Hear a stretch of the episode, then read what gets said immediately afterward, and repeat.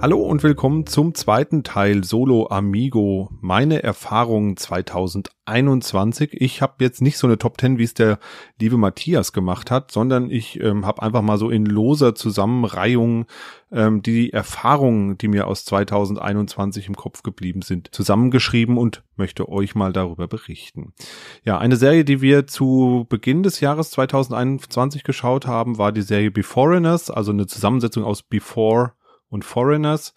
Äh, ist eine, ich glaube, norwegische Produktion, war zu sehen über die ARD Mediathek und war sehr, sehr cool vom, vom Ansatz her. Denn es geht darum, dass Menschen aus der Vergangenheit über eine Art Portal in unsere heutige Zeit kommen und sich da natürlich dann überhaupt nicht zurechtfinden, weil ist ja klar, wenn ich aus der Steinzeit auf einmal in unsere moderne Zeit geworfen werde, ist erstmal alles etwas komisch. Die Menschen werden dann in eine Quarantäne gesteckt, um natürlich sicherzustellen, dass sie nicht irgendwie die Pocken oder sonst irgendwas wieder einschleusen und ähm, haben dann in der Folge dort gelebt und eine Community gegründet. Ähm, das heißt also zum Beispiel, dass die Wikinger dann so Wikingerkneipen hatten, wo halt hauptsächlich die Wikinger rumhängen. Oder die Menschen aus dem Mittelalter gehen ihren Brauchtümern nach ähm, und so weiter und so fort. Und ja, es gibt jetzt das erste Mal eine Polizistin, äh, die eine Beforeigner ist äh, die aus der, ich glaube, Wikingerzeit kam. Und das ist unglaublich spannend und ähm, äh, das alles zu sehen. Natürlich geht es dann auch um einen Kriminalfall etc., ist ja klar. Aber ähm, das Spannende daran ist wirklich diese, diese Kombination aus ähm, kultureller Herausforderung, auch für die Integration der Menschen. Also äh, das ist sehr spannend transportiert, das ganze Thema, und hat uns echt äh, begeistert. Also uns hat es wirklich Spaß gemacht zu schauen. Schöne Serie. Dann eine Wiederaufführung, ähm, The Witcher habe ich nämlich schon mal angefangen zu schauen, äh, dann wieder eingestellt, weil ich es irgendwie überhaupt nicht verstanden habe, um was es da gehen sollte.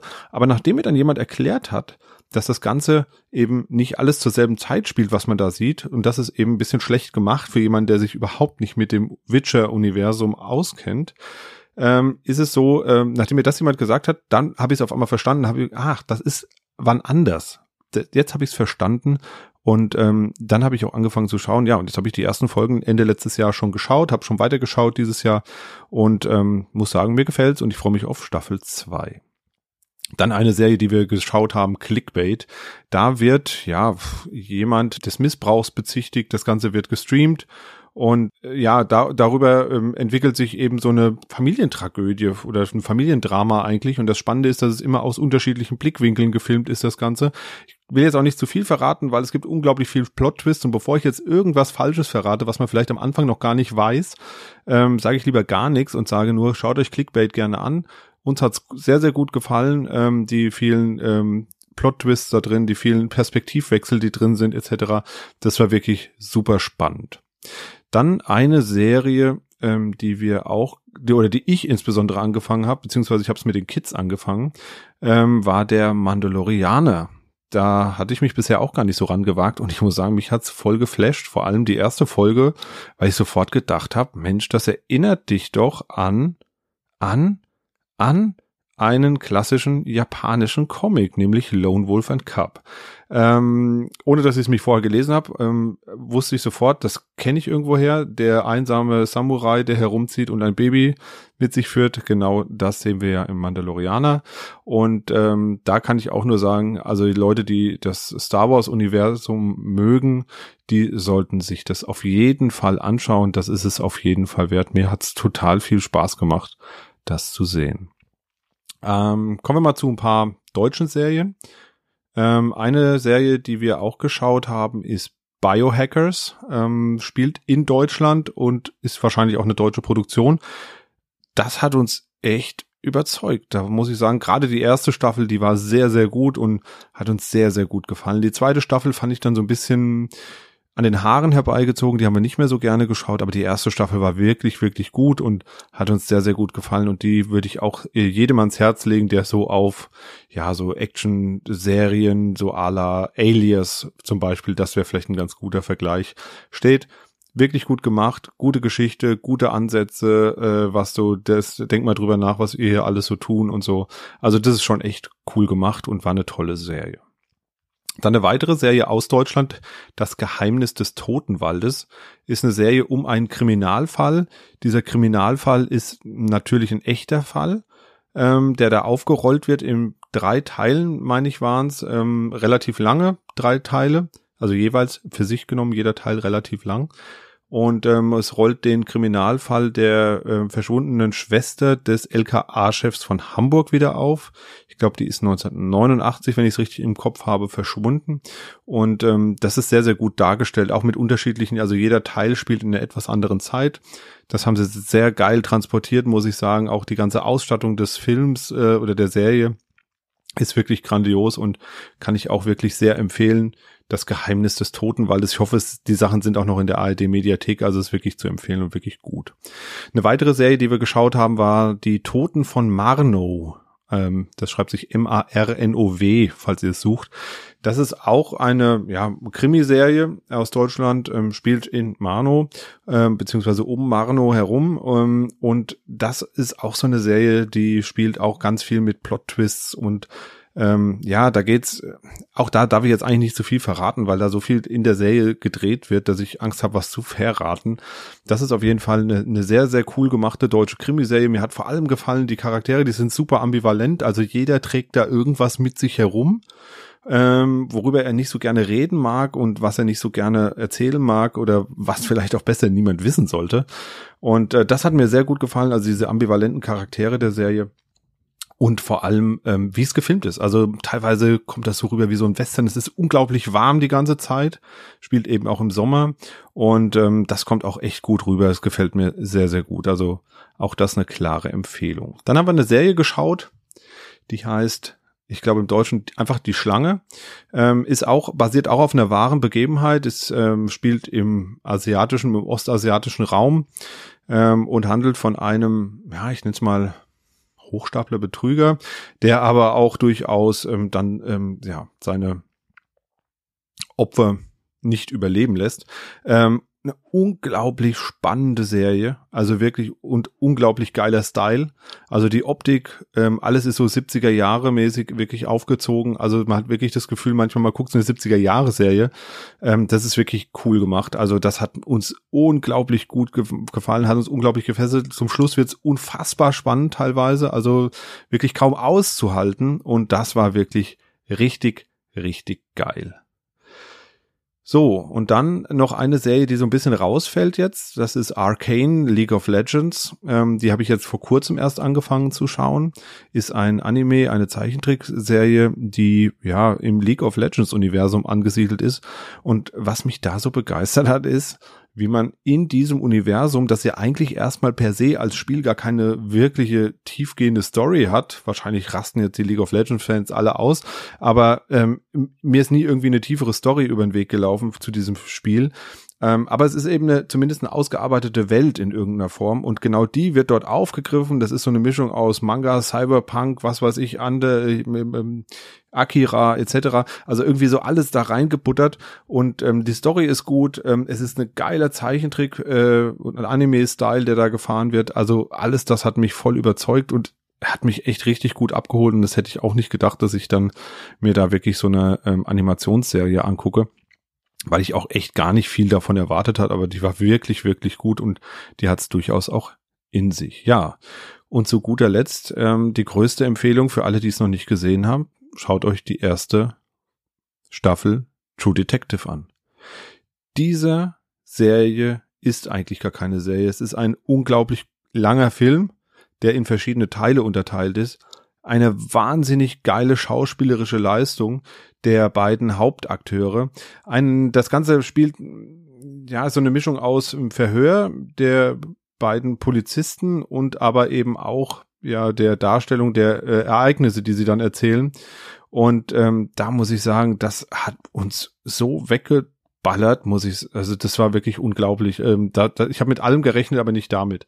Und ähm, von daher äh, ist das eine absolut klare Empfehlung ähm, für euch, da mal reinzuschauen, wenn ihr das noch nicht gesehen habt, weil das ist wirklich, wirklich, wirklich eine tolle Serie.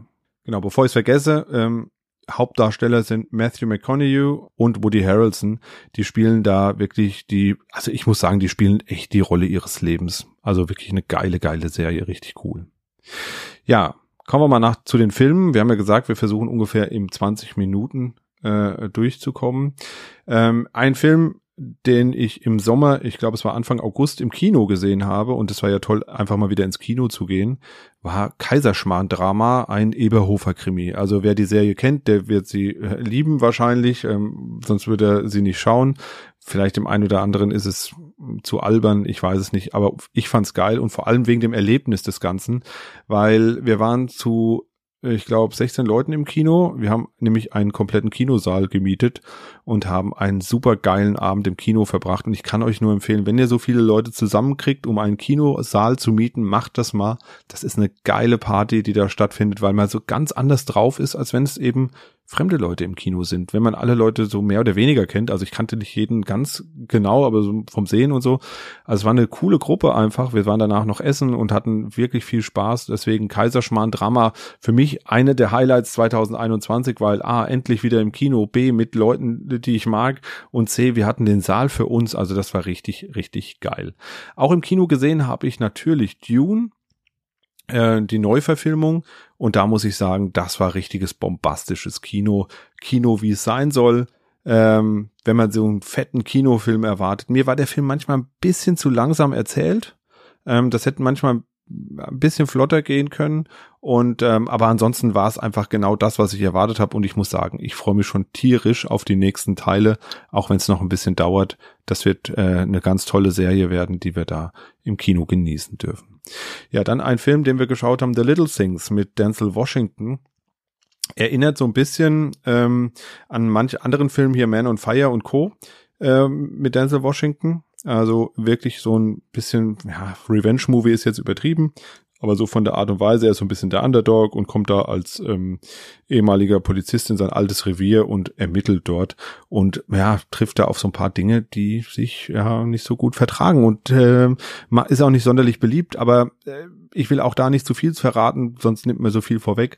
The Little Things kann man sich durchaus mal ansehen, ist jetzt kein Mega-Highlight, aber schon echt am oberen Ende. Uns hat's gut gefallen.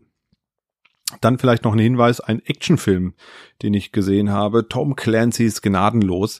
Da muss ich sagen, ähm, ja gut, ist halt ein Actionfilm, ne? Viel mehr steckt nicht drin. Es gibt natürlich eine Story, die dahinter geschraubt ist irgendwie, aber da merkt man auch, äh, eigentlich wollte man gern viel ballern und viel Explosionen zeigen, so richtig so richtig cool ist die Story nicht und irgendwie ist es dann doch auch ziemlich vorhersehbar. Also das hat uns aber trotzdem gut unterhalten, ist wirklich klassisches, gutes Action-Kino. Also kann man sich durchaus an anschauen. Dann habe ich gesehen, ähm, die Verfilmung von Venom, ähm, jetzt um nochmal einen Superheldenfilm zu nennen, oder Superhelden in Anführungszeichen, ist eigentlich eher ein super Schurke irgendwie oder irgendwie auch beides. Da mag ich durchaus die Ambivalenz des Charakters. Er ist ja kein guter in dem Sinne, sondern irgendwie eher so ein böser, aber irgendwie auch doch ein guter und außerdem hat es eine Menge Humor und das hat mir auch sehr, sehr gut gefallen. Der Humor in dem Film ist wirklich ganz gut. Ähm, ändert so ein bisschen, in, soll so ein bisschen wahrscheinlich auch in die Richtung gehen wie in Deadpool oder so. Also von daher, das kann man sich schon angucken.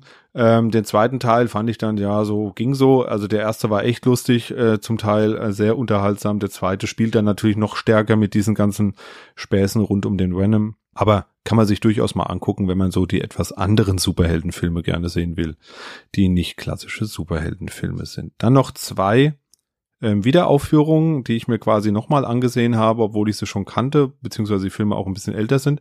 Einmal ähm, Wes Andersons Isle of Dogs. Ähm, also nicht I Love Dogs, sondern Isle of Dogs, also die Insel der Hunde. Äh, den Film muss ich wirklich sagen, ähm, da habe ich mich den habe ich mal angefangen irgendwann, dann habe ich ihn zur Seite gelegt und jetzt habe ich mich nochmal rangewagt letztes Jahr. Weil es war ja im Frühjahr zum Glück viel Zeit, also habe ich mir den nochmal angesehen und ich muss sagen, ich war echt begeistert. Das ist echt, eigentlich ist ein total geiler Film. Er ist total geil erzählt, das ist total abgefahren mit diesen Puppenfiguren, mit dem Stop-Motion, was sie da gebaut haben und wenn man sich dann vor allem auch nochmal die Making-ofs anschaut und sieht, wie viel Arbeit da reingeflossen ist in die Sets, in die Arbeit mit den Puppen, in das Design der Puppen, in diese Hundefiguren, in die Menschenfiguren, wie das alles aufgebaut ist, dieser Witz, dieser sehr unterschwellige Witz, der da drin steckt zum Teil, dieser Humor, also wirklich, wirklich grandios. Und es ist natürlich nicht für jeden was, das muss man natürlich auch mal sagen. Es ist schon sehr speziell, was da abgeht, aber eigentlich, wenn man sich drauf einlässt, richtig geil, ähnlich wie der fantastische Mr. Fox, auch so eine Empfehlung von mir für alle, die mal sagen, ich will mal was ganz, ganz anderes sehen. Ja, dann haben wir noch geschaut, ähm, Riders of Justice. Den dänischen Originaltitel kann ich jetzt leider nicht aussprechen, aber ähm, in der Hauptrolle Mats Mikkelsen, ähm, in der fünften Zusammenarbeit mit ihm, der Regisseur, der auch Adams Äpfel beispielsweise gemacht hat, echt ein sehr, ja, man möchte fast nicht sagen, dass er lustig ist, der Film, weil er ist auch ziemlich brutal auf der anderen Seite. Im Deutsch soll er heißen Helden der Wahrscheinlichkeit. Ich habe die dänische Fassung gesehen mit englischen Untertiteln. Es war ein bisschen anstrengend, ähm, aber ging ganz gut. Ähm, ich würde mir den aber auf jeden Fall nochmal anschauen, vielleicht auf Deutsch, ähm, weil es geht um, ja, da ist es wirklich ein Revenge-Movie, da geht es darum, dass jemand, ähm, ja, auch da darf ich nicht zu viel verraten, sonst nimmt man zu viel vorweg. Es geht um Kriegsheimkehrer, der ähm, so ein bisschen Probleme hat, auch sich zurechtzufinden, aber dann eben da äh, Rache nehmen möchte für eine gewisse Sache. Also mehr möchte ich da vielleicht nicht verraten. Ähm, von daher aber trotzdem eine Empfehlung, das sich anzuschauen, wenn man auf so schwarze, humorige Sachen aus Dänemark steht. Ja, und dann habe ich noch gesehen den Film ähm, Ich bin dein Mensch. Da geht es darum, dass eine Reporterin, die total dagegen ist, sich einen, einen Androidenpartner bekommt, also äh, ein Partner im Partnersinne, also nicht Partner im, im Sinne, dass, dass er mit ihr äh, auf äh, Reportage geht, sondern mit ihr zusammen lebt und ihr ja Lebenspartner werden soll. Denn äh, die Technologie ist mittlerweile so weit, dass man Roboter herstellen kann, die Menschen gleich sind.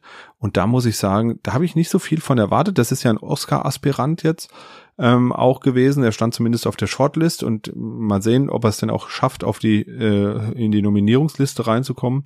Ich würde es mir sehr wünschen, denn das, was da passiert, ist schon sehr spannend und sehr interessant dieses, dieser Umgang, ähm, wie der Roboter immer mehr als Mensch wahrgenommen wird, das ist schon sehr fantastisch dargestellt, also von den beiden Hauptdarstellern, ähm, weil das, also hätte ich nicht erwartet, dass das so gut funktioniert alles. Ich man muss sich das wirklich anschauen, dass man auch so mal, ich habe mir jetzt auch zweimal gesehen, dass man so merkt, wie, wie subtil die Hauptdarstellerin äh, irgendwann anfängt, den Roboter nicht mehr als solchen wahrzunehmen und ihn quasi als Mensch zu behandeln, weil er eben so menschengleich ist und sich ihr immer weiter annähert durch seinen Algorithmus, der sich immer mehr ähm, an sie angleicht. Und das ist wirklich super, super äh, cool gemacht irgendwie. Also noch eine tolle schauspielerische Leistung und alles, was natürlich dahinter steht an ähm, ja, was soll ich sagen, wie soll ich sagen, also an, an, an, an Fragestellungen, die man vielleicht haben könnte. Wie gehen wir eigentlich mit so einer Situation dann um?